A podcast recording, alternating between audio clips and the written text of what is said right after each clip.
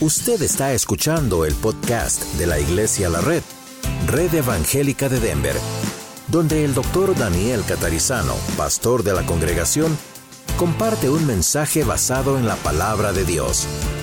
Ahora abra su corazón y permita que en los próximos minutos el Señor le hable y le bendiga.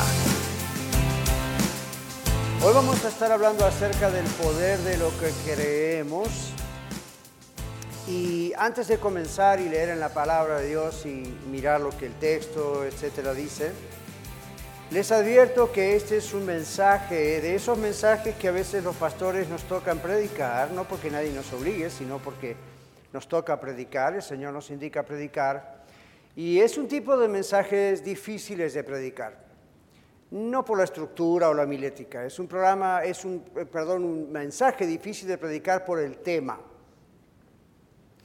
Eh, yo personalmente evito dar nombres de personas que son famosas, o ustedes conozcan o no, pero son famosas. Yo creo que algunos que voy a mencionar son conocidos, los han visto en radio, en televisión o en libros, han leído sus libros.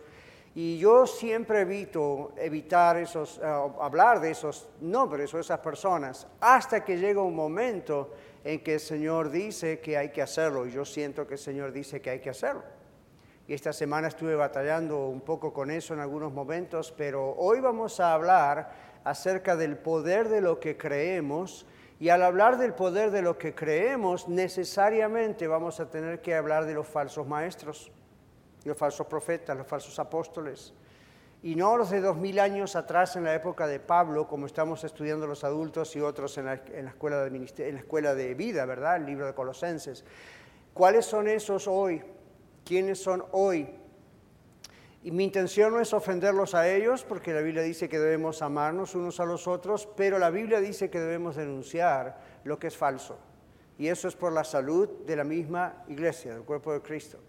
Y yo sé que cuando los nombres, tal vez ustedes han leído alguno de esos libros, de esos autores que voy a mencionar más tarde en el mensaje, tal vez ustedes han visto o ven algunos programas de televisión cristianos en televisión cristiana o han escuchado en la radio aquí o en otros lados, ya no sé, pero you know, a veces uno está allí y uno dice, pero es que me bendijo aquí, allá.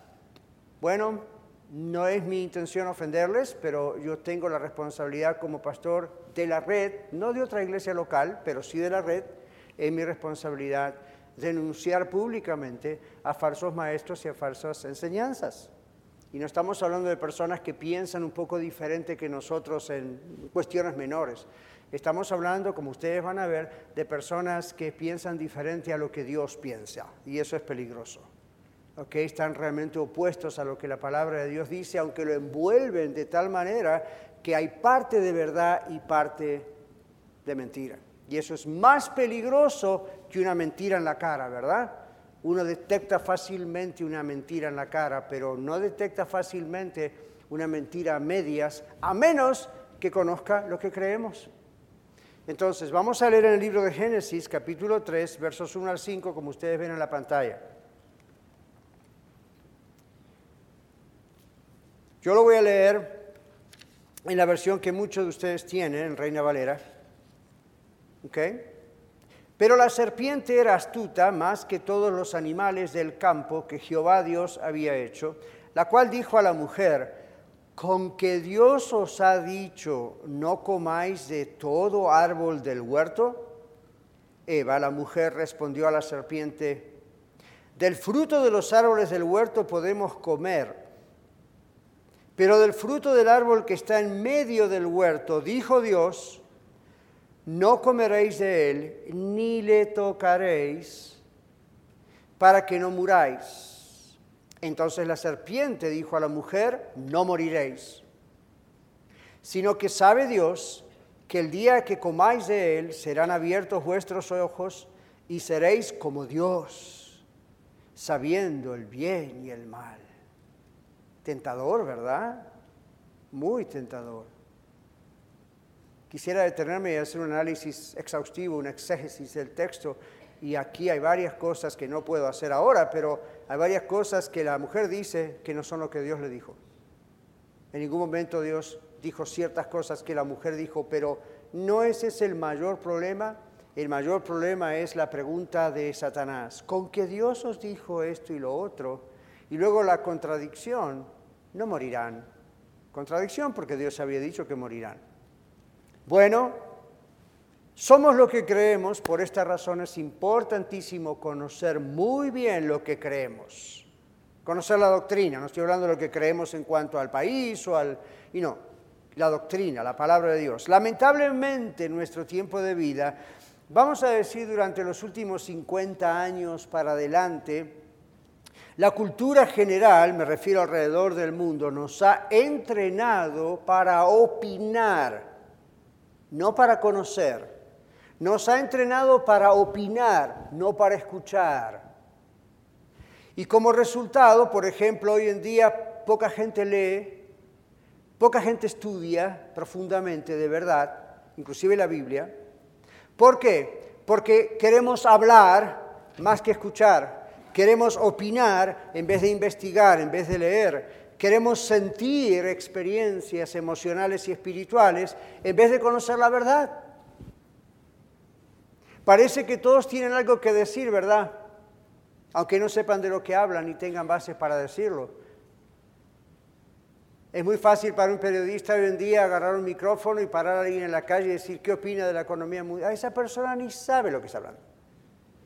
Por ahí entre 10, 1 o 2 saben de qué están hablando. Pero ¿por qué se hace eso? Porque es, es como que ahora you es opinar, opinar, opinar, aunque uno no sepa de qué está hablando. Parece que todos tienen algo que decir aunque no tengan bases para decirlo. Por ejemplo, la profesión del periodismo, ya que la mencioné. La profesión del periodismo ha sido básicamente reemplazada por el periodismo de opinión, como se llama hoy. Entonces, cualquier persona en la televisión o en radio, en periodismo de opinión, entre comillas, puede opinar aunque no conozca a fondo el tema sobre el cual está opinando. Todo el mundo es un experto, ¿se dio cuenta? Entonces uno dice, lo dijo fulano de tal. ¿Y quién es fulano de tal? Bueno, es una mujer o un hombre que es muy popular y trae expertos. ¿De veras son expertos? ¿Usted chequeó si de veras son expertos? Pero tienen este título y el otro. Usted sabe que aquí usted puede comprar títulos. Usted sabe que mucha gente esa es nomás ahí. Entonces, esto se ha hecho una industria muy lucrativa. Esto hace millonarios a muchas personas. Y en el mundo latino los tenemos también. Ahora lo mismo está ocurriendo en las universidades. Antes las universidades eran para debatir una diversidad de ideas y respetar la diversidad de opiniones de todos los estudiantes y profesores. Todo con el propósito de entrenarnos como estudiantes a discernir y decidir por nosotros mismos. Esto es verdad, esto es mentira, esto es bueno, esto es malo. Hoy en día las universidades son centros de adoctrinamiento de una sola forma de pensar. Y los que proponen otras ideas, especialmente las ideas basadas en la Biblia, son considerados enfermos mentales, fóbicos, retrasados y otros apelativos que no podemos pronunciar, ni aquí ni en casa. Bueno, hablamos de los periodistas, de los medios, hablamos de la universidad, la educación, hablemos un poco de la religión, ¿qué les parece? Hoy tenemos más sectas, más herejías, más religiones inventadas para cada gusto y situación, como nunca antes en la historia de la humanidad.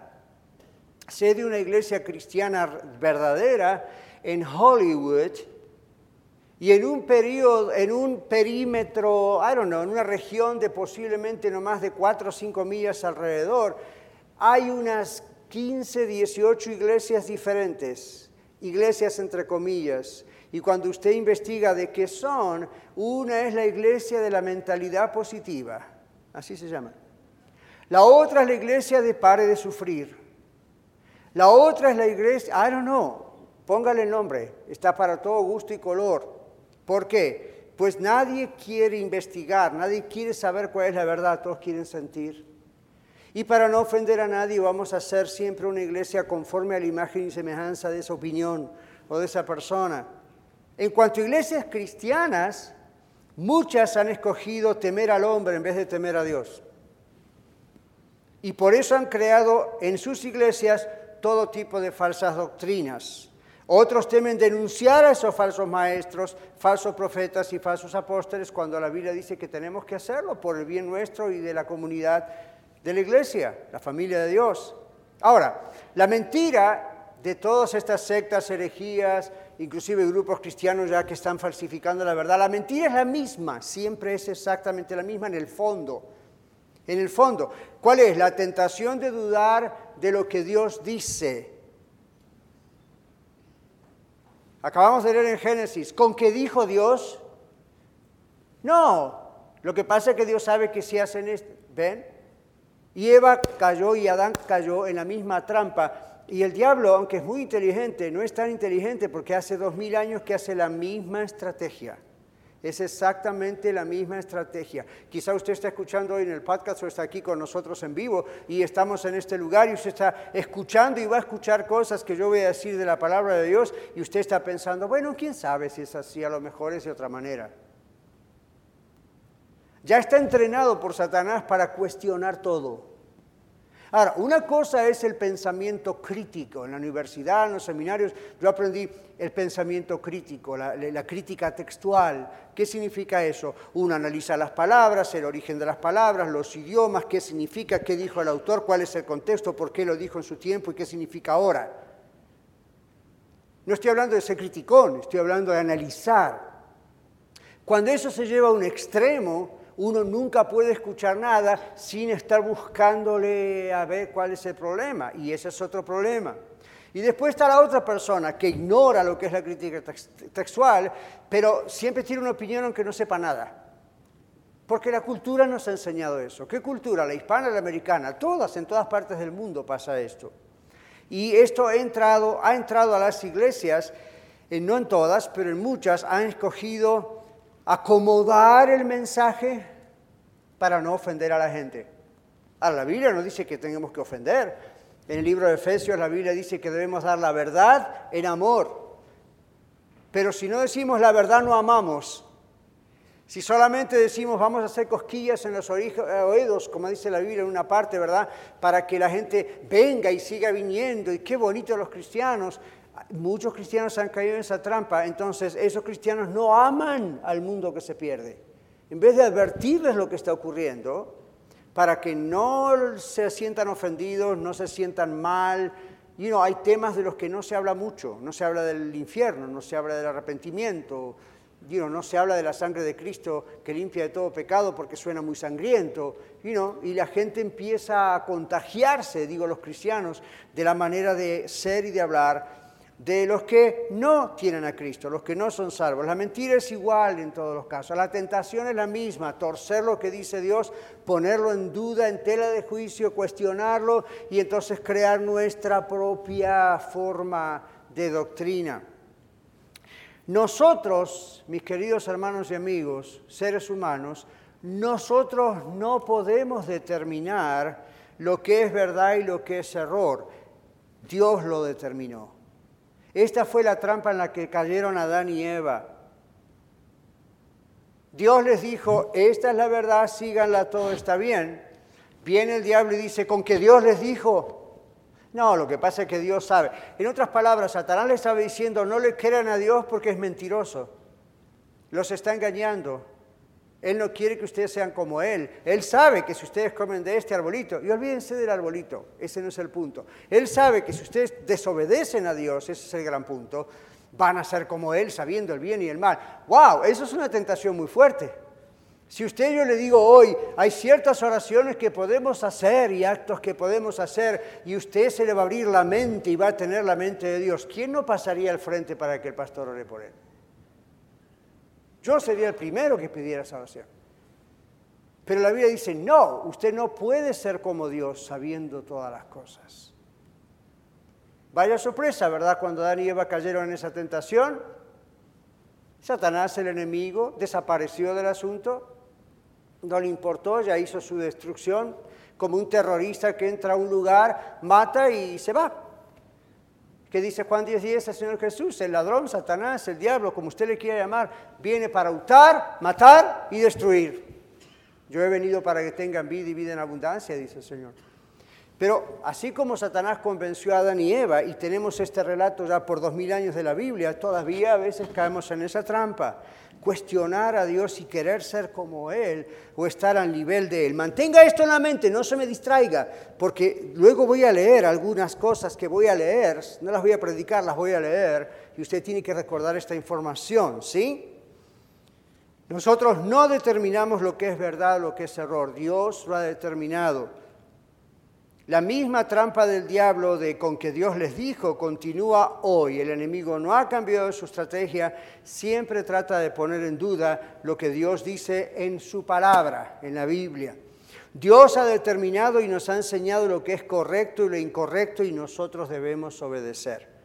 Hay gente que culpa a Dios diciendo, ¿por qué si Dios sabía que el mal existía, inventó al hombre y a la mujer, los creó? ¿Por qué no les, Dios les dijo cuando los creó? Este problema existe. Pero si ustedes me obedecen, ustedes no van a tener nunca ningún problema. Todo va a estar bien. Pero si desobedecen, todo se les va a venir en contra y van a morir. Más claro, imposible. Ahí no se necesitaban textos de teología, diccionarios de griego, hebreo o arameo. Ahí, boom, bien claro. Pero el tentador sabe cómo trabajar con la misma tentación que él cayó del cielo. Él dijo en una ocasión, yo quiero ser como Dios y sentarme en el lugar de Dios como Dios, y Dios lo tuvo que echar de su presencia. Pero Dios no dejó al hombre y a la mujer sin advertencia. Lo único que había que hacer es obedecer. Ahora, ¿en qué nos afecta lo que usted y yo creemos? Absolutamente en todo. Y nos afecta a diario. Observemos rápidamente tres puntos de en qué nos afecta y luego vamos a ver esto de los falsos maestros. En primer lugar, lo que usted y yo creemos afecta porque determina nuestras actitudes diarias. Lo que creemos determina, afecta nuestras actitudes diarias. Un par de ejemplos. Cuando usted ora, declara u ora, sea hecha tu voluntad. Cuando Jesús estaba en Getsemaní, ¿Qué dijo? Padre, si es posible, pase de mí esta copa, pero no se haga mi voluntad sino la tuya. ¿Por qué no dijo, Padre, yo declaro que esto no me va a ocurrir? Cuando usted, aunque sea una vez, en Mateo, Marcos, Lucas y Juan, aunque sea una vez, usted ve al Señor Jesús diciendo, en vez de orar, decreto esto, declaro aquello. Él lo podía hacer porque Él es el Señor Jesús, es Dios, hombre, hombre, Dios, Él tiene ya. No vemos a nadie haciendo eso. Ni Pablo, ni Pedro, ni Juan. Ahora, yo voy a mencionar cosas y usted se va a acordar de personas. Le pido un favor, no distraiga a la persona que está al lado y en el oído le diga, siempre, me parece que el pastor está hablando de fulano. Olvídese, porque yo los voy a mencionar. Concéntrense en lo que estoy diciendo. A veces usted le quiere comentar algo a la persona que está al lado porque es interesante, pero la desconcentra. Concéntrese aquí, ¿ok? Como hacen hoy en día, acá. Ojos acá, ¿all right? Concéntrese acá. Estos no son temas para revolver el avispero y que las, las abejas empiecen a volar. Estas son cosas para concentrarse y tomarlas muy en serio. Lo que creemos determina nuestras actitudes. Entonces, por ejemplo, al orar, declararé cosas o pediré cosas y dejaré eso en la voluntad de Dios. La Biblia nos enseña, se ha hecho tu voluntad. Amaré a Dios como Dios manda porque Él vive en mí o amaré como quiere mi naturaleza amar a Dios. Evidentemente, si lo quiero así, yo no he muerto todavía y mi naturaleza muerta espiritualmente hablando no ha nacido de nuevo, no soy de Cristo todavía. Entonces, ¿voy a amar como Dios manda o voy a amar como a mí se me antoja? La Biblia dice, amarás aún a tus enemigos. Amarás a Dios como a ti mismo, amarás a tu prójimo como a ti mismo. La Biblia habla del perdón, la Biblia habla de todas esas cosas y dice, si usted no perdona, no conoce a Dios porque Dios es amor. Y si usted dice, ah, pastor, pero si supiera lo que me hizo A, B, C, a Dios no le, no le importa eso. Dios dice, si yo le pude perdonar y dejé mi trono de gloria para morir en la cruz por usted, ¿cuál es la excusa suya? ¿Qué mal le han hecho a usted para no poder perdonar? ¿Qué mal le han hecho que yo no haya visto como Dios? ¿No sabe que yo soy el juez del universo? ¿Por qué usted quiere ser el juez o la jueza del universo al no hablarle más a esa persona? A veces escucho entre ustedes como consejero, aquí digo entre ustedes, no solamente Iglesia de la Red, estoy hablando a mucha gente que después se escucha, ¿no? de otros lugares también. Y a veces he escuchado entre, entre, el pueblo que dice ser cristiano, me enojé con mi esposo, no le hablo por tres, cuatro días. Oh, come on. Eso lo es una persona del mundo que no ha nacido de nuevo en Cristo, no un cristiano. Pero sí lo que me hizo, ¿qué me importa lo que le hizo? El Señor Jesús dice, si usted no ama aún a los que le ofenden, no es mío. Y usted dice, pero ¿cómo se hace eso? Conviértase a Cristo, porque eso no es algo que usted lo puede hacer con su cabeza, eso es algo de la experiencia de la nueva persona. El Espíritu Santo hace eso, es una de las claves de que hemos nacido de nuevo. ¿Ok? Entonces, declararé cosas o oraré sea la voluntad de Dios. ¿Amaré como Dios manda o amaré como yo quiero amar? ¿Debo sentir que soy salvo o debo creer que Dios dice que soy salvo? Yo a veces he escuchado eso. ¿Lo escuchó usted? Es que no siento nada, pastor. Pero usted comprende lo que la Biblia dice con relación a usted y a su situación como pecador delante de Dios. Sí, sí, yo creo que sí. Yo, yo sé que si no me arrepiento y acepto a Cristo y que Cristo es Dios y murió y, a mí me, recitan todo el Evangelio a la perfección. Y, si, soy, sí, sí, mire que, no, no, yo lo creo, estoy seguro, no tengo dudas, me bauticé, sé lo que es el bautismo, soy miembro, pero no siento nada, pastor. Ahora, nombre un texto de la Biblia que diga que usted tiene que sentir algo. Pruebas de la salvación. Uy, sentí un jibi jibi por adentro. Ahora, ¿es hermoso sentir la presencia de Dios? Claro que sí. Yo estaría todo el tiempo adorándolo y sintiendo la presencia de Dios. Pero ¿es esa la clave para saber si soy salvo? No. No. La clave es estar seguro de dos cosas. La doctrina, saber bien quién es Jesús y qué es la salvación. Número dos, hay transformación en su vida desde aquel día que usted le entregó su vida a Cristo. Hay cambios que ha producido el Señor dentro de su vida que usted sabe que nadie los pudo producir ni su ex pastor, ni este, ni la iglesia, ni la religión, sino que usted, esto es un milagro, yo no, hubiese cambiado así jamás. Si eso es real, usted es salvo. Pero pastor, nunca he sentido, no sé, tengo hermanos que están al lado, cuando están, estamos en los cantos alabando, están adorando, a algunos le caen lágrimas, o yo lo veo a usted ahí, ¿qué, qué, qué anda haciendo mirando alrededor? Mire Cristo. Pero yo quisiera ser como ellos, so, ¿usted piensa que eso es la señal de que, a mí, gloria a Dios, sentimos cosas, aleluya, pero no es la marca segura de que usted es cristiano. ¿Ok? Por eso aquí en Iglesia La Red no tenemos una influencia de la plataforma que llame a emociones. ¿Y no? Que, que, no tenemos grupo de alabanza no porque eso esté mal o sea pecado, simplemente porque nos distrae mucho entre otras 158 cosas, esa es una. ¿ok? Entonces ahí está, ¿verdad? Y muchos han dicho, sí, al principio me parecía raro, pero ahora estoy agradecido porque no, no me distrae nada. Estoy concentrado, estoy leyendo lo que tengo que cantar, orar, gloria a Dios. Y no está acá el pastor diciéndole, levante la mano, baje la mano, siéntese, párese, esto, y lo siente hermano, lo siente hermano, lo siente hermano, diez veces hasta que usted dice, sí, lo siento hermano, gloria a Dios, cállese por favor. Y no, el, emocionalismo de todo eso. Yo les digo una cosa, cuando es el Espíritu Santo, usted se va a dar cuenta que es Él. Y todos vamos a estar a veces llorando como si fuésemos no sé qué y no lo podemos evitar, pero no se va a manipular ese trabajo, porque entonces no es genuino, es una manipulación psicológica y es entrar en terrenos espirituales que no son realmente de Dios, aunque se invoque ese nombre, invoque el nombre del Señor. Entonces dejemos al Espíritu trabajar, al Espíritu de Dios, no al Espíritu humano de cualquier líder. ¿Ok? Entonces, ¿debo sentir que soy salvo? ¿Debo creer que soy salvo? Debo creer que soy salvo.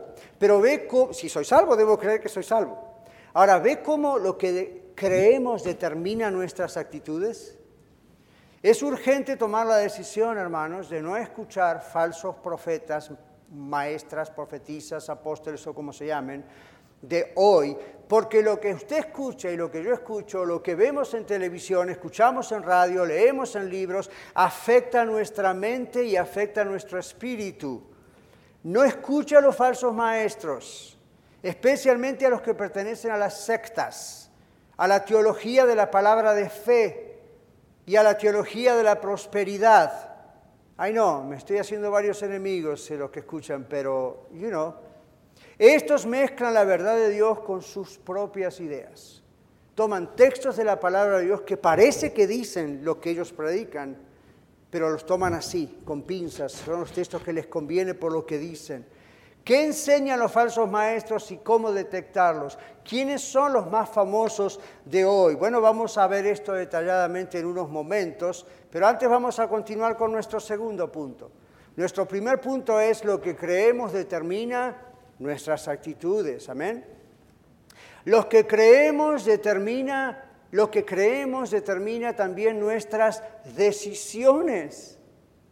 Usted sabe que las decisiones diarias que usted y yo tomamos están relacionadas con lo que hay acá arriba en nuestra mente, con lo que creemos. Claro que sí.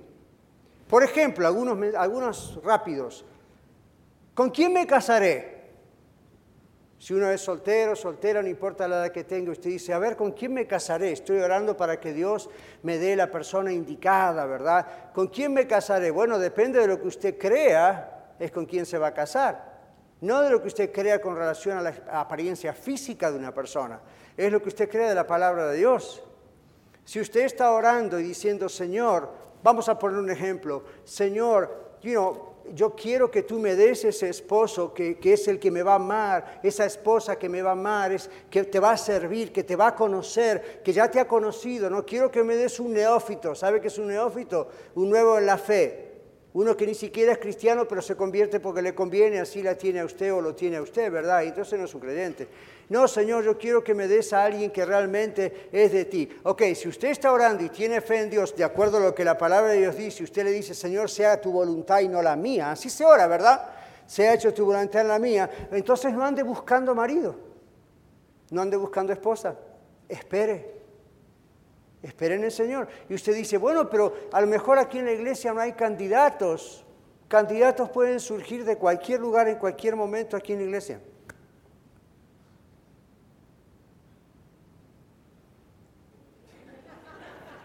No están muy convencidos, ¿verdad?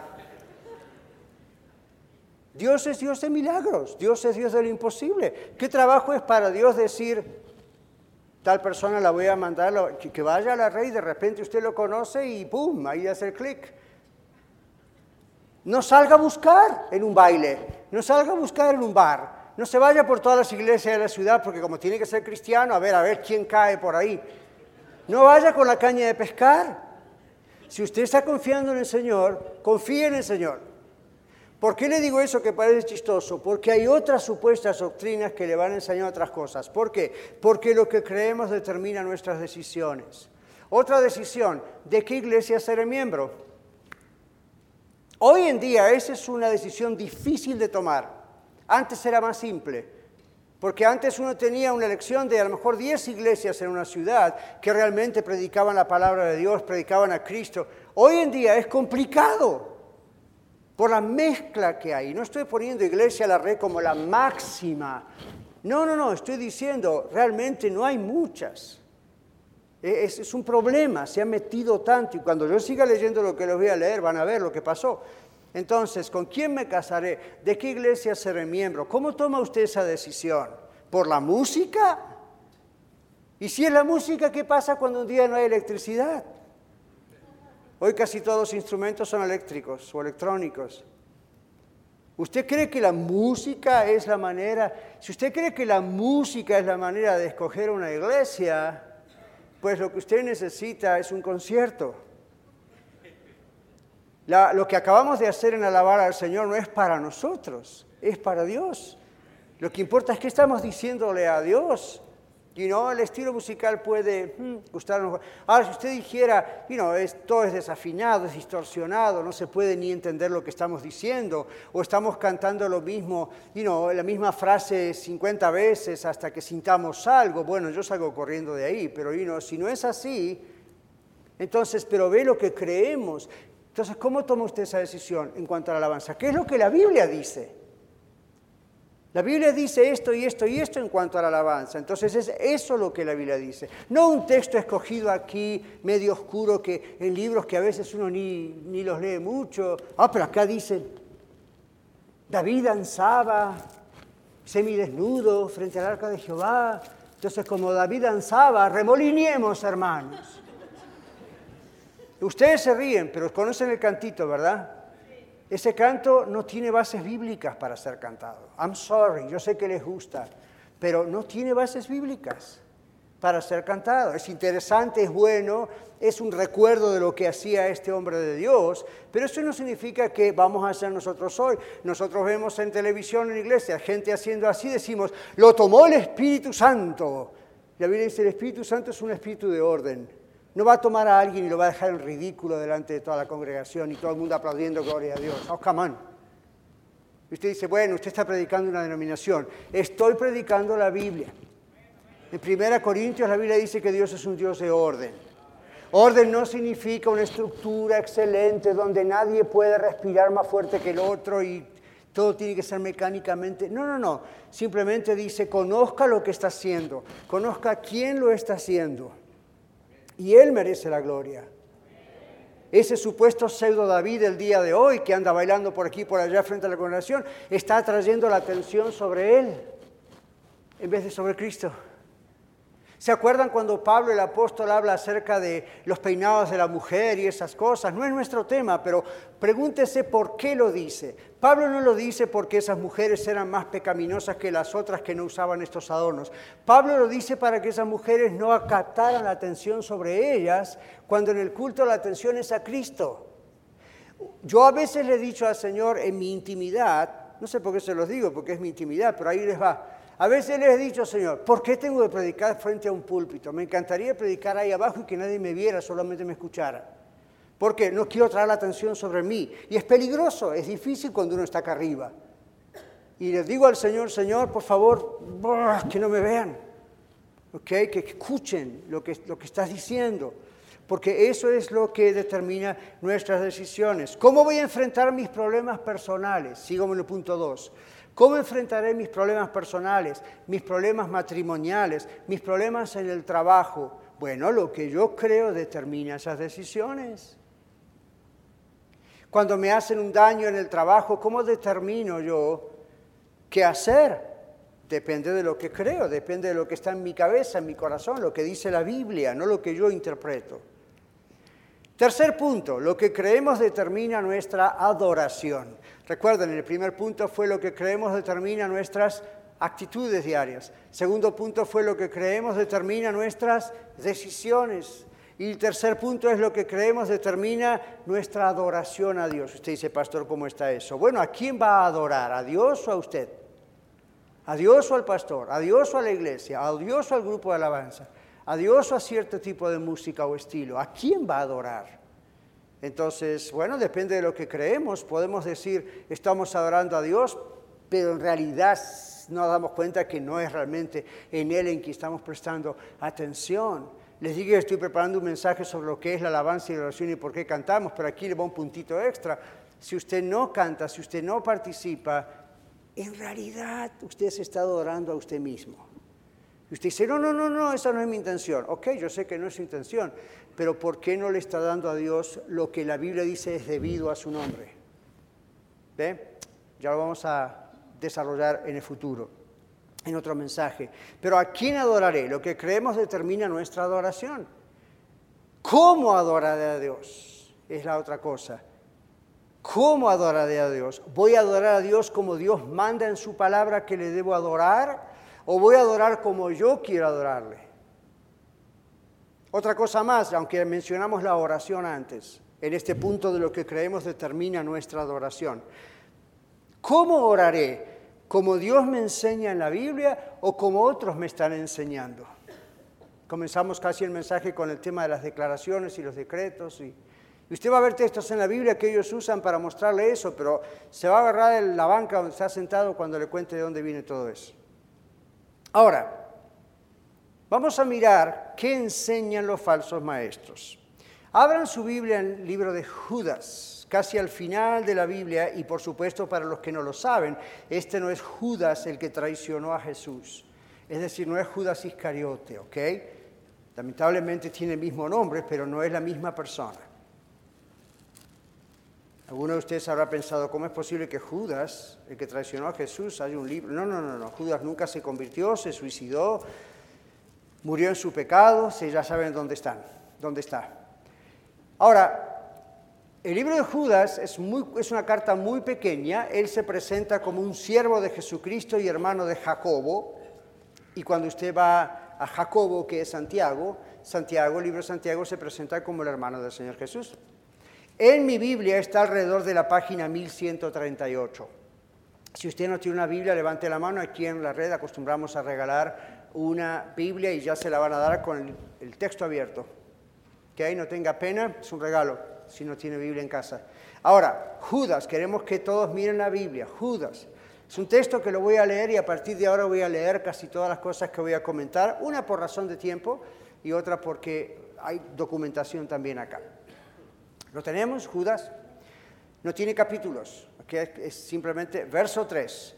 Amados, por la gran solicitud que tenía de escribiros acerca de vuestra nuestra común salvación, me ha sido necesario escribiros exhortándoos que, que contendáis ardientemente por la fe que ha sido una vez dada a los santos, porque algunos hombres han entrado encubiertamente los que desde antes habían sido destinados para esta condenación, hombres impíos que convierten en libertinaje la gracia de nuestro Dios y niegan a Dios, el único soberano, y a nuestro Señor Jesucristo.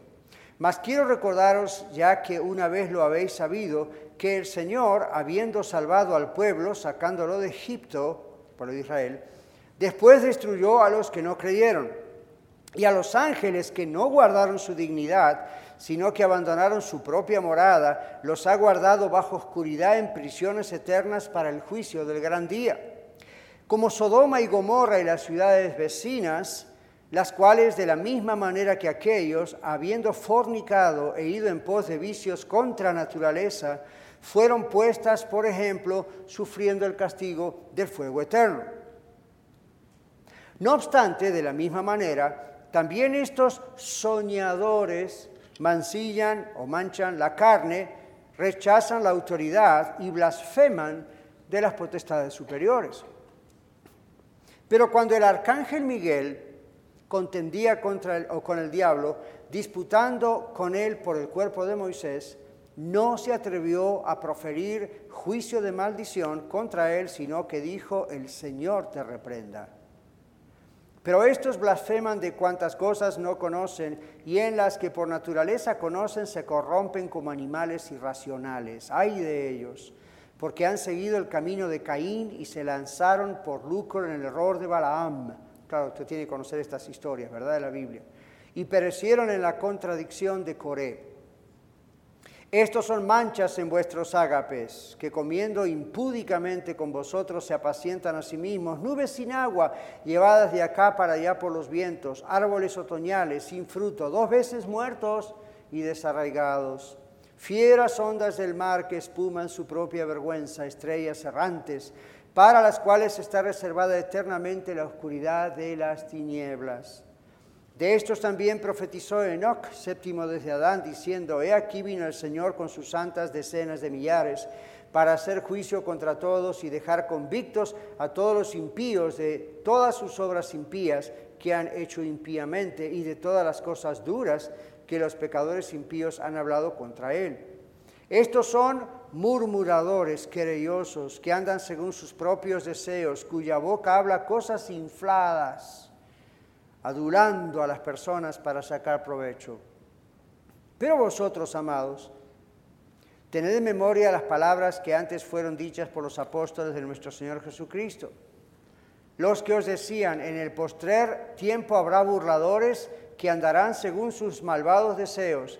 Estos son los que causan divisiones, los sensuales, que no tienen al Espíritu. Pero vosotros, amados, edificados sobre vuestra santísima fe, orando en el Espíritu Santo, Conservaos en el amor de Dios, esperando la misericordia de nuestro Señor Jesucristo para vida eterna. A algunos que dudan, convencedlos, a otros salvad, arrebatándolos del fuego, y de otros tened misericordia con temor, aborreciendo aún la ropa contaminada por su carne. Bueno, ustedes pueden seguir la lectura si quieren otra vez. Yo lo voy a leer ahora una vez más rápido en la versión Reina Valera contemporánea. Un lenguaje más fácil, pero es el mismo texto. Amados hermanos, yo he tenido gran deseo de escribirles acerca de la salvación que tenemos en común.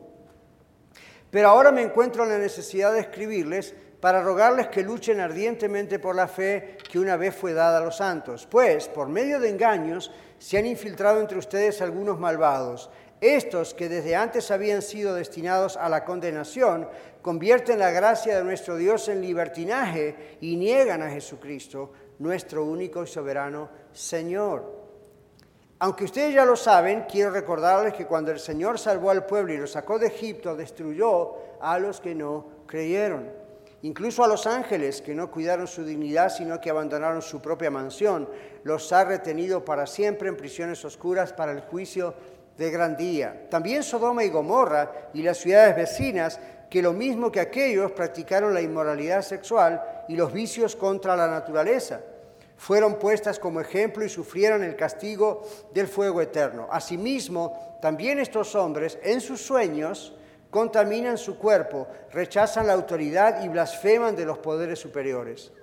Pero ni siquiera el arcángel Miguel, cuando luchaba con el diablo y le disputaba el cuerpo de Moisés, se atrevió a proferir contra él juicio de maldición, sino que le dijo que el Señor te reprenda. Pero estos, falsos maestros, Blasfeman de las cosas que no conocen y en las que por instinto conocen, se corrompen como animales irracionales. Lástima de ellos, porque han seguido el camino de Caín. Por amor al dinero cayeron en el error de Balaán y murieron en la rebelión de Coré.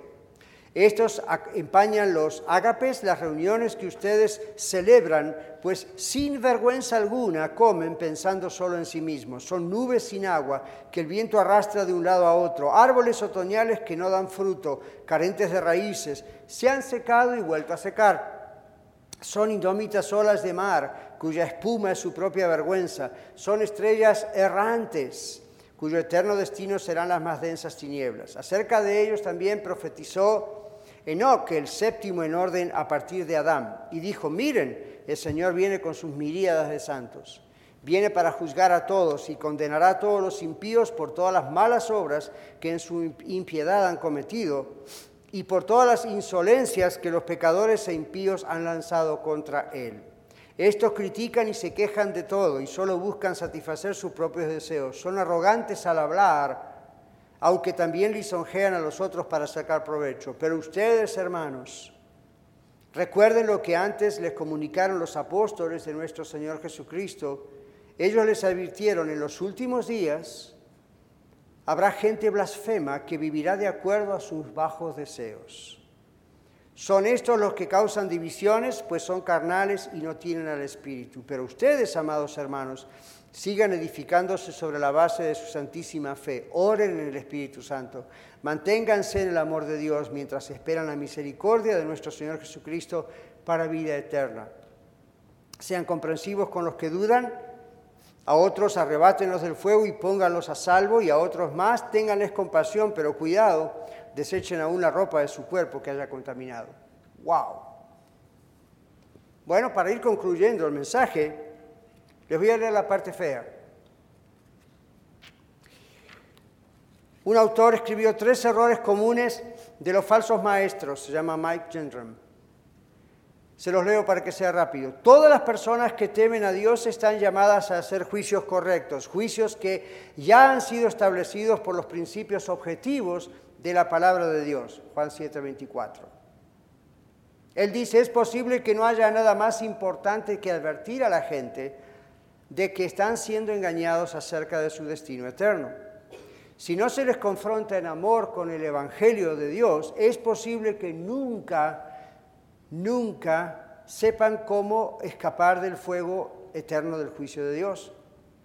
Evidentemente la cosa con mayor falta de amor que podemos hacer es ignorarlos y dejarlos que sigan el camino rumbo a la destrucción por el cual van. Por eso el Señor, hermanos, hoy nos está dando este mensaje. Veamos tres errores falsos de los maestros, dice yo, de los falsos maestros, dice Gruden. En primer lugar, los falsos maestros usurpan la autoridad de Dios. La autoridad suprema de la Biblia se ha establecido tanto por su origen como por su inspiración divina, segunda Pedro 1.21. Es la infalible palabra de Dios y cumplirá el propósito de Dios, dice Isaías 55.11. Es la base misma sobre la cual todas las verdades cristianas descansan. Para los seguidores del Señor Jesucristo, la Biblia es la corte final de apelación en todas las cuestiones relativas a la fe y a la piedad. La gente cae en grave error y pecado cuando exaltan su propia autoridad sobre la autoridad de Dios o cuando reprimen la verdad de la palabra de Dios para promover su propia agenda del día. ¿Qué nos está diciendo Gendron? Usted ha escuchado a maestros y maestras supuestamente de Biblia que de repente dicen, la Biblia dice esto, pero Dios me reveló a mí esto. En cuanto usted escuche eso, apague el televisor. Cambie el real. Ninguna persona, yo mismo como su pastor, jamás puedo decir, esto es lo que la Biblia dice, pero yo digo, o Dios me reveló en un sueño esto otro. Así comenzó el mormonismo. ¿Ok? Todo está muy bien hasta que de pronto ese hombre tuvo en un bosque una visión. Y, ¿ven? ¿Ok? Seguimos. Los falsos maestros distorsionan la persona de Cristo. Jesucristo es el hombre perfecto y el perfecto Dios. Él es el perfecto sumo sacerdote que se ofreció a sí mismo. El sacrificio de Cristo es perfecto. Una sola vez para siempre por los pecados del pueblo, dice la Biblia. Esta expiación o este sacrificio de Cristo ha perfeccionado para siempre a los que son santificados, dice Hebreos 10:14. Por esa razón no hay más ofrendas por el pecado que hacer, ni más limosnas, ni más sacramentos que se agreguen, ni buenas obras. Hebreos 10, 18 dice, solamente el sacrificio de Cristo limpia los pecados, nos salva delante de Dios. That's it. Eso es todo. Los falsos maestros pervierten el Evangelio de Cristo, dice Gendram. El Evangelio es el anuncio gozoso de la obra redentora de Dios a través de Jesucristo, el cual salva a su pueblo de la pena del pecado, del poder del pecado y en el futuro de la presencia del pecado. Es el único mensaje de redención y el mismo mensaje para cada generación. Agradezco que Gendran haya dicho eso, porque hoy en día estos falsos profetas, falsos apóstoles, falsas maestras y maestras andan llenándose la boca diciendo hasta esta época, pero ahora mi Dios, la época ha cambiado. La época habrá cambiado, el mensaje no cambiará, cambiará jamás. Es el mismo mensaje, es el único mensaje y sí, es exclusivo. Efesios 4, 4 al 6, Apocalipsis 14, 6. Dado que el Evangelio es acerca de un solo Salvador, Cristo Jesús, el Evangelio es exclusivo y por lo tanto declara que todas las otras creencias y religiones son falsas. Juan capítulo 14, 6, Mateo 7, 13 al 14. Este glorioso Evangelio de Cristo declara que la salvación es totalmente la gracia de Dios y los que le añaden algo o le quitan algo son maldecidos, de acuerdo a Gálatas 1, 6 a 9. All right. Falsos maestros deben ser confrontados. Según la escritura, lo que sale de los labios de los falsos maestros incluyen doctrinas extrañas, mandamientos de hombres, doctrinas de demonios, herejías condenables, tradiciones de los hombres, mentiras, falsedad, engaño vano y filosofías engañosas. Pedro y Pablo en la Biblia dicen que los falsos maestros llevan a los creyentes a caer de su firmeza y devoción para Cristo.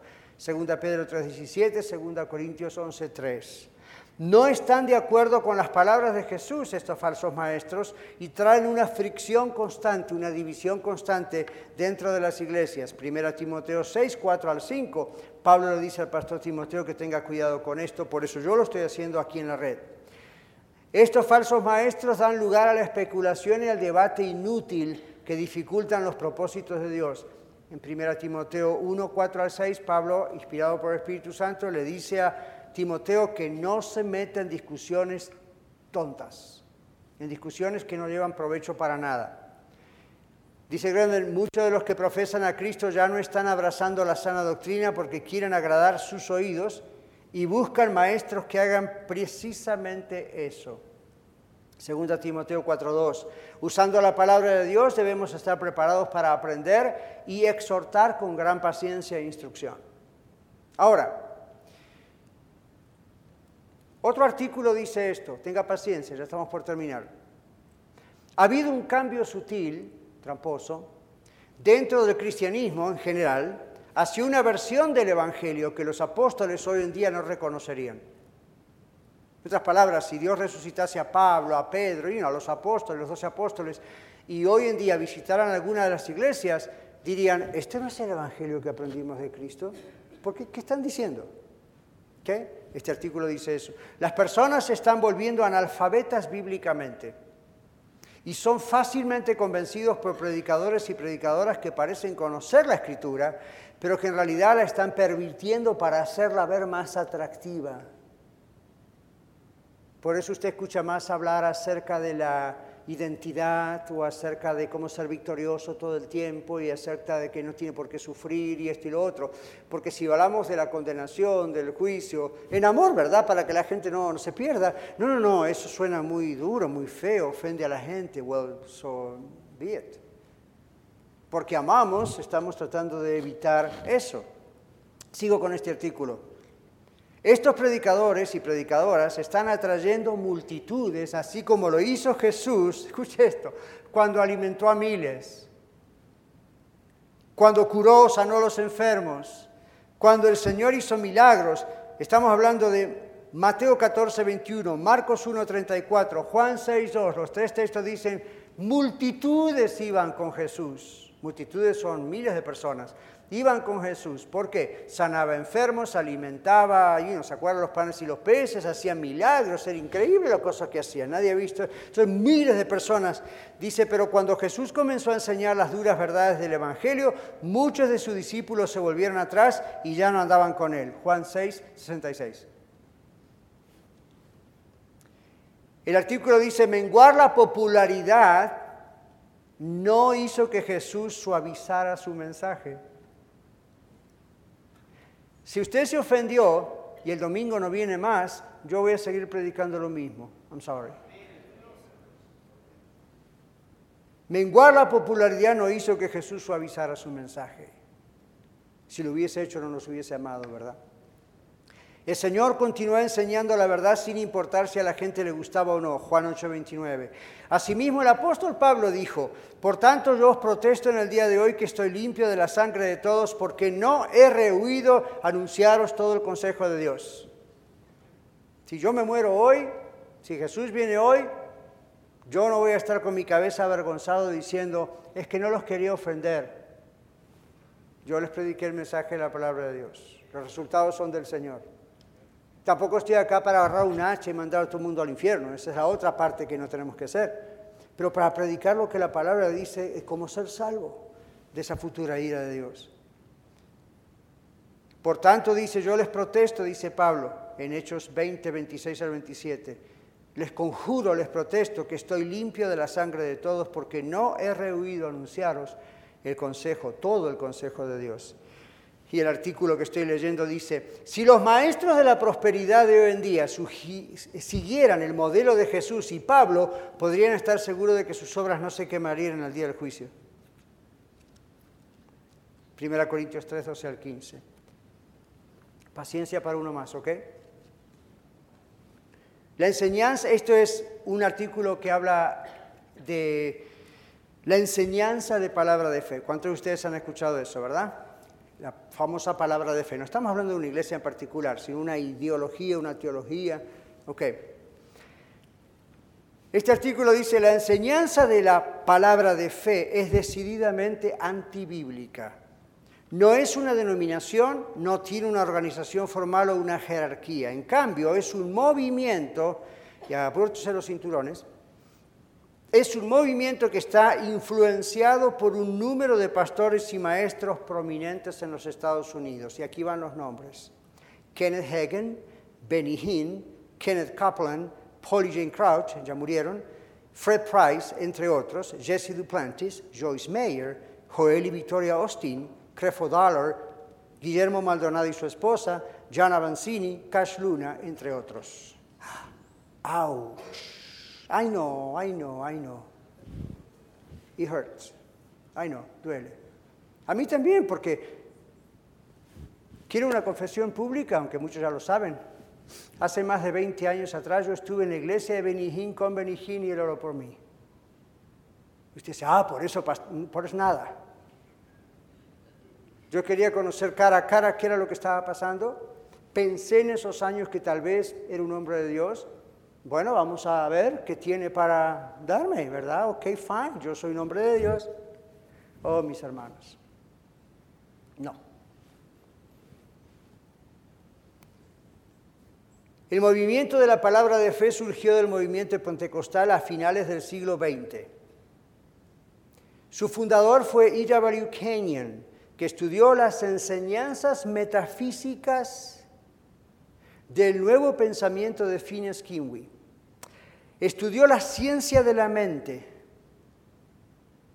Y esto no era un consejero clínico, un psicólogo, un psiquiatra. Estudió algo llamado la ciencia de la mente, donde se originó el concepto name it and claim it. Nómbralo y reclámalo. Esas iglesias que enseñan usted quiere un carro, nómbrelo, declárelo, reclámelo y siga hasta que ocurra. Saben que esto viene de la metafísica, esto no viene de la Biblia, esto viene de la famosa ciencia de la mente. Bueno, Kenyon se apoyó en estas ideas. ¿Y qué hizo? Combinó eso con el pentecostalismo. La iglesia pentecostal no es una iglesia mala, pero es una iglesia que lamentablemente en muchos casos ha mezclado estas enseñanzas. Y a veces es difícil separar cuál es la verdad y cuál es no.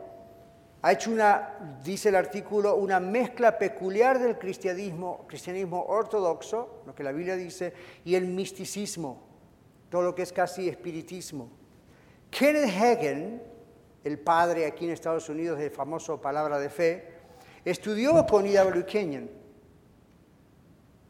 del que mencioné recién, e hizo el movimiento llamado palabra de fe y lo que hoy en día es palabra de fe. Aunque las enseñanzas individuales van desde totalmente heréticas a completamente ridículas, dice el artículo, lo que sigue es la teología básica que enseña la mayoría de los maestros de palabra de fe.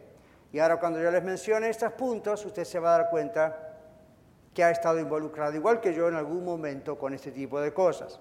Número uno, hay muchas cosas en la doctrina de palabra de fe. Pero ahí van, ahí van los básicos. ¿Se imaginan las cosas que surgen de esto?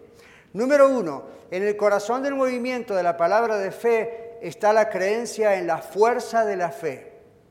Se cree que las palabras pueden utilizarse para manipular en el aire las fuerzas de la fe y así crear lo que la persona que ora cree que la escritura le promete, especialmente salud y riqueza.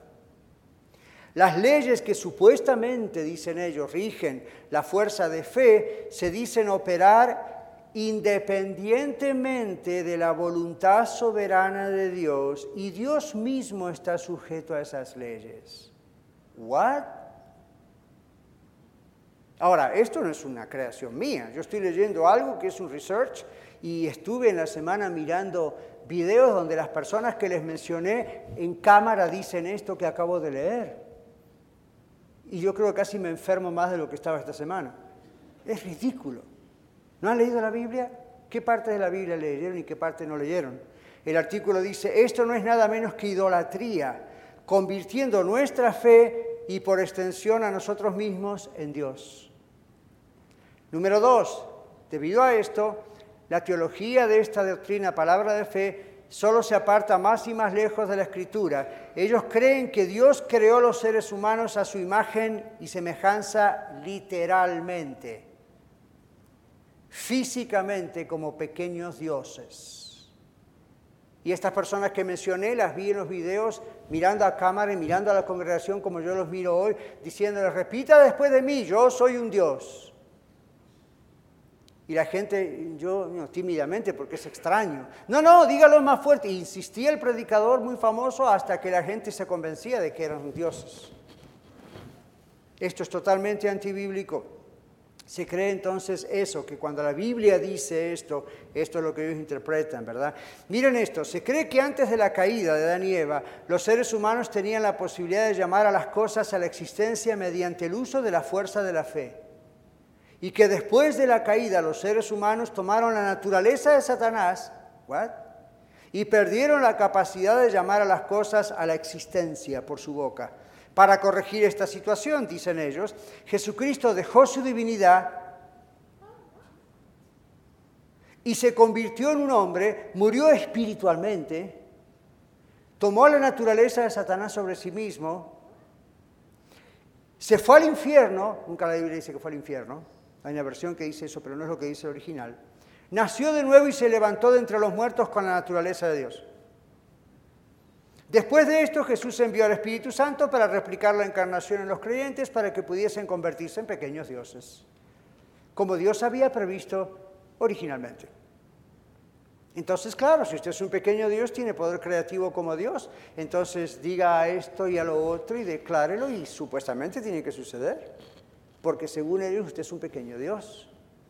Número tres, siguiendo la progresión natural de estas enseñanzas falsas, como pequeños dioses, dicen ellos, otra vez tenemos la habilidad de manipular la fuerza de la fe y hacernos prósperos en todas las áreas de la vida, porque, hey, somos pequeños dioses. Usted ha escuchado el lenguaje, ¿verdad? Somos las princesas de Dios, somos los príncipes de Dios. Claro, hay textos que parecen decir eso, a menos que lea el contexto. Entonces merezco todo, porque si soy un príncipe, los príncipes, ¿usted visto alguna vez un príncipe pobre? No, entonces, no, echen en la ofrenda porque el pastor tiene que ser rico, es un príncipe. De la misma manera, la enfermedad, el pecado y el fracaso, según ellos, son el resultado de una falta de fe y se remedian por la confesión, reclamando las promesas de Dios para uno mismo a la existencia. Mm. Dice el artículo en pocas palabras, el movimiento de la palabra de fe exalta al hombre a un estado divino y reduce a Dios al estado humano. No hace falta decirlo, esto es una representación falsa de lo que se trata realmente el cristianismo. Obviamente la enseñanza de la palabra de fe no toma en cuenta lo que se encuentra en las escrituras. Y luego, la revelación personal, no la escritura, dicen ellos, es alzada altamente con el fin de idear tales creencias absurdas que es solo una prueba más de su naturaleza herética. Hoy en día usted le pregunta a algunas personas y dicen esto y esto, y usted, ¿quién lo dijo? Fulano de tal o funada de tal en televisión. Pero lo dice la Biblia. Y a veces no saben qué responder, porque esos personajes se han puesto autoritativamente como que Dios, ellos son especiales para Dios. Y Dios les ha dado revelaciones especiales aunque no estén en la Biblia. Y usted dice, ah, eso lo hace la Iglesia Católica. Es una de las que lo hace. Otras iglesias también. Lamentablemente, algunas iglesias supuestamente hermanas tienen este error. Y yo oro al Señor que al escuchar cosas como estas despierten y dejen de ofender a Dios. Para contradecir la enseñanza de la palabra de fe, Solo hace falta una simple lectura de la Biblia, dice este autor. La Biblia dice que solamente Dios es el creador y soberano del universo. Génesis 1.3, 1 Timoteo 6.15. No Dios no necesita fe. Él es el objeto de la fe, dice Marcos 11.22, Hebreos 11.3. La Biblia dice Dios es espíritu y no tiene cuerpo físico. Juan 4:24. El hombre fue creado a imagen de Dios. Génesis 1, 26, 27 y 9 y 6. Pero esto no lo hace un pequeño Dios o divino. Solo Dios tiene naturaleza divina. Gálatas 4:8, Isaías 1 y 43 y 44, Ezequiel 28, Salmo 8. Cristo es eterno, el eterno Hijo unigénito y la única encarnación de Dios. Juan 1:1, 2, 4 y así podemos seguir. Primera Juan 4.1. En él moraba toda la plenitud de la deidad, dice Colosenses 2.9. Al convertirse en un hombre, Jesús dejó la gloria del cielo, pero nunca su divinidad. Bueno, ¿cómo nos afecta esto, pastor, a nuestra vida diaria? Porque comenzamos diciendo el poder de lo que creemos. El movimiento de la palabra de fe, dice este artículo, está engañando a innumerables personas, causándoles buscar un modo de vida y fe que no es bíblico. En esencia de la misma mentira que Satanás ha estado diciendo desde el jardín, seréis como Dios. Génesis 3.5 que leímos también. Lamentablemente aquellos que aceptan la doctrina de la palabra de fe, prosperidad y todas estas cosas, están escuchando a Satanás, dice este artículo. Nuestra esperanza es en el Señor, no en nuestras propias palabras, no en nuestra propia fe. Salmo 33, 20 al 22. Nuestra fe viene de Dios en primer lugar, Efesios 2.8, Hebreos 12.2, y no es algo que creamos nosotros mismos. Así que desconfíe del movimiento de la palabra de fe y de toda iglesia que se alinea con las enseñanzas de la palabra de fe. Es duro, yo sé, pero yo necesito escucharlo. Para recordarme vez tras vez de no endulzar mis oídos con cosas que suenan muy bien, pero son falsas. Vamos a concluir. Estamos cada vez más cerca del regreso de nuestro Señor Jesucristo. ¿Ven?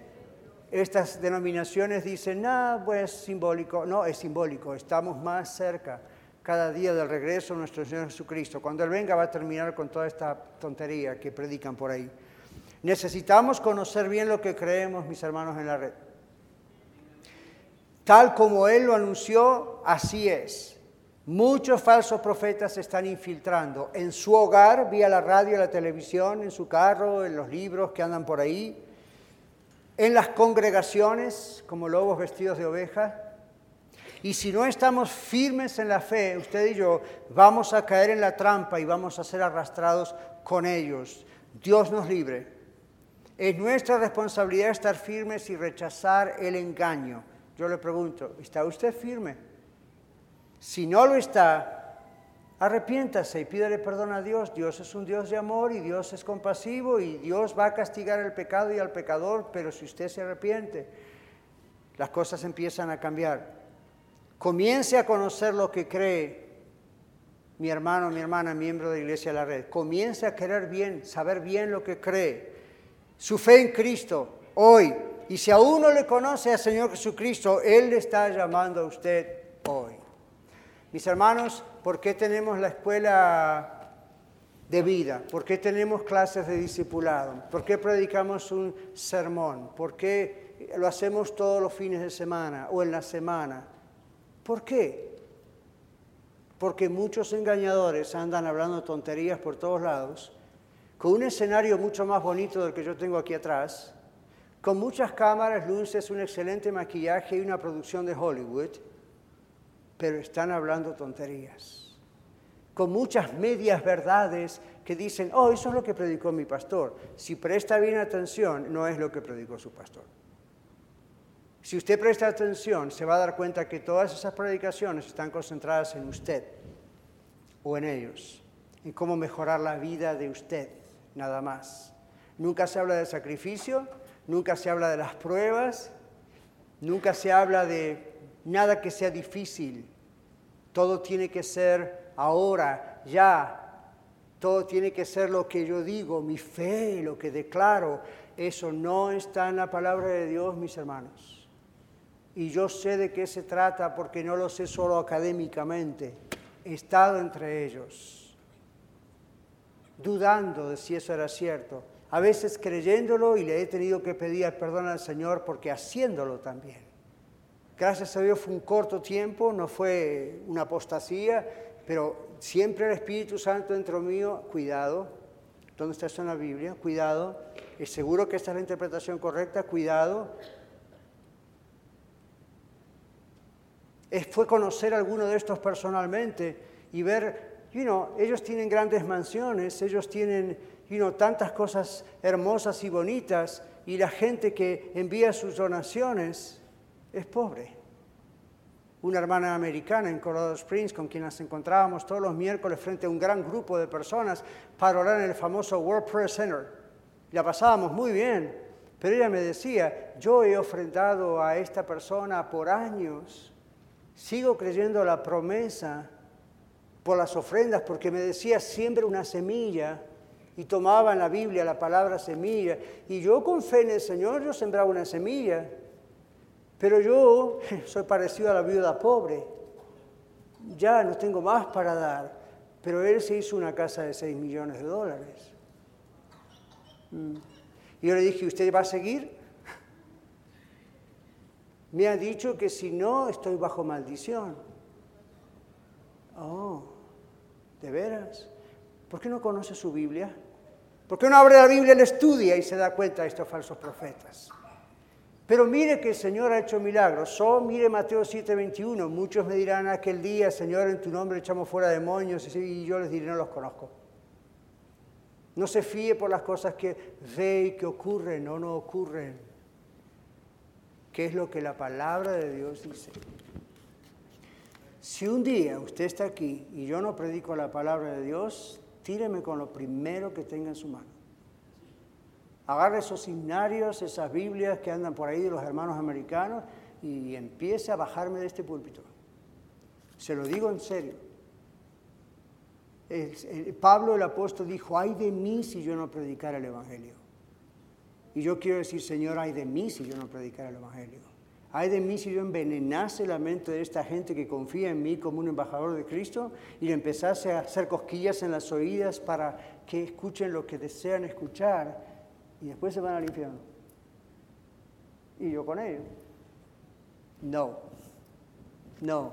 Vienen tiempos peligrosos, vienen, vienen cosas duras y, you know, no los voy a asustar, pero asústense. Vienen cosas duras, vienen cosas duras, viene persecución, viene... Yo miro por nuestros hijos, miro por mis nietos, mis nietos son todos pequeñitos, la mayor tiene cinco años, yo los miro, Señor, qué maravilla, gloria a Dios. Wow, qué mundo va a tener que enfrentar cuando tenga mi edad, a menos que Jesucristo venga antes. Terrible. ¿Saben cómo vencieron las iglesias primitivas, el conjunto de red de iglesias primitivas? No vencieron sintiendo esto, declarando lo otro. Vencieron aferrados al mensaje de la palabra de Dios. Esa es la única cosa. Que ese aplauso sea para Dios. Señor, en este momento concluimos con un plato en el banquete que es difícil de digerir, pero que lo recibimos. Hoy quisiéramos estar comiendo un postre dulce, riquísimo, y de pronto tú nos haces comer esas verduras o esas cosas que son muy nutritivas, aunque son duras para el paladar. Pero gracias porque tu palabra es verdad. Señor, si aquí hay alguien que todavía no te conoce personalmente, por favor, Señor, ten misericordia Llámale, llámale. Tú le estás llamando, Señor, aún con este mensaje, para que no crea las falsedades de sus tradiciones culturales o religiosas, ni las cosas que ve por ahí y por allá. Señor, tú le estás llamando porque le amas, has muerto por él, Señor Jesús, o por ella, y tú quieres que sean salvos. Señor, te damos gracias porque tú estás allí tocando sus corazones en este momento. Señor, y a todos nosotros que a veces nos hemos dejado arrastrar o casi, casi nos hemos dejado arrastrar o estamos en casa a lo mejor mirando estas cosas, escuchando estas cosas, leyendo estos libros o estos videos. Y, Señor, tú estás en nuestra vida. Yo sé que tu Espíritu Santo nos revela tu verdad, pero tú nos dices que debemos conocer la palabra que tú has escrito que es la palabra de verdad. Señor, yo te ruego que nadie en la red, ni aquí ni en norte, jamás se aparte de ti atrás de estos falsos maestros y falsos profetas. Y te pido por esos falsos, porque algunos de ellos van a volver a la verdad.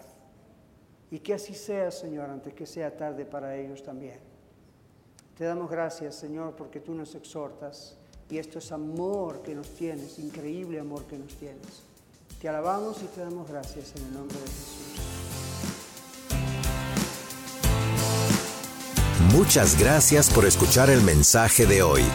Si tiene alguna pregunta en cuanto a su relación personal con el Señor Jesucristo o está buscando unirse a la familia de la Iglesia La Red, por favor no duden en contactarse con nosotros.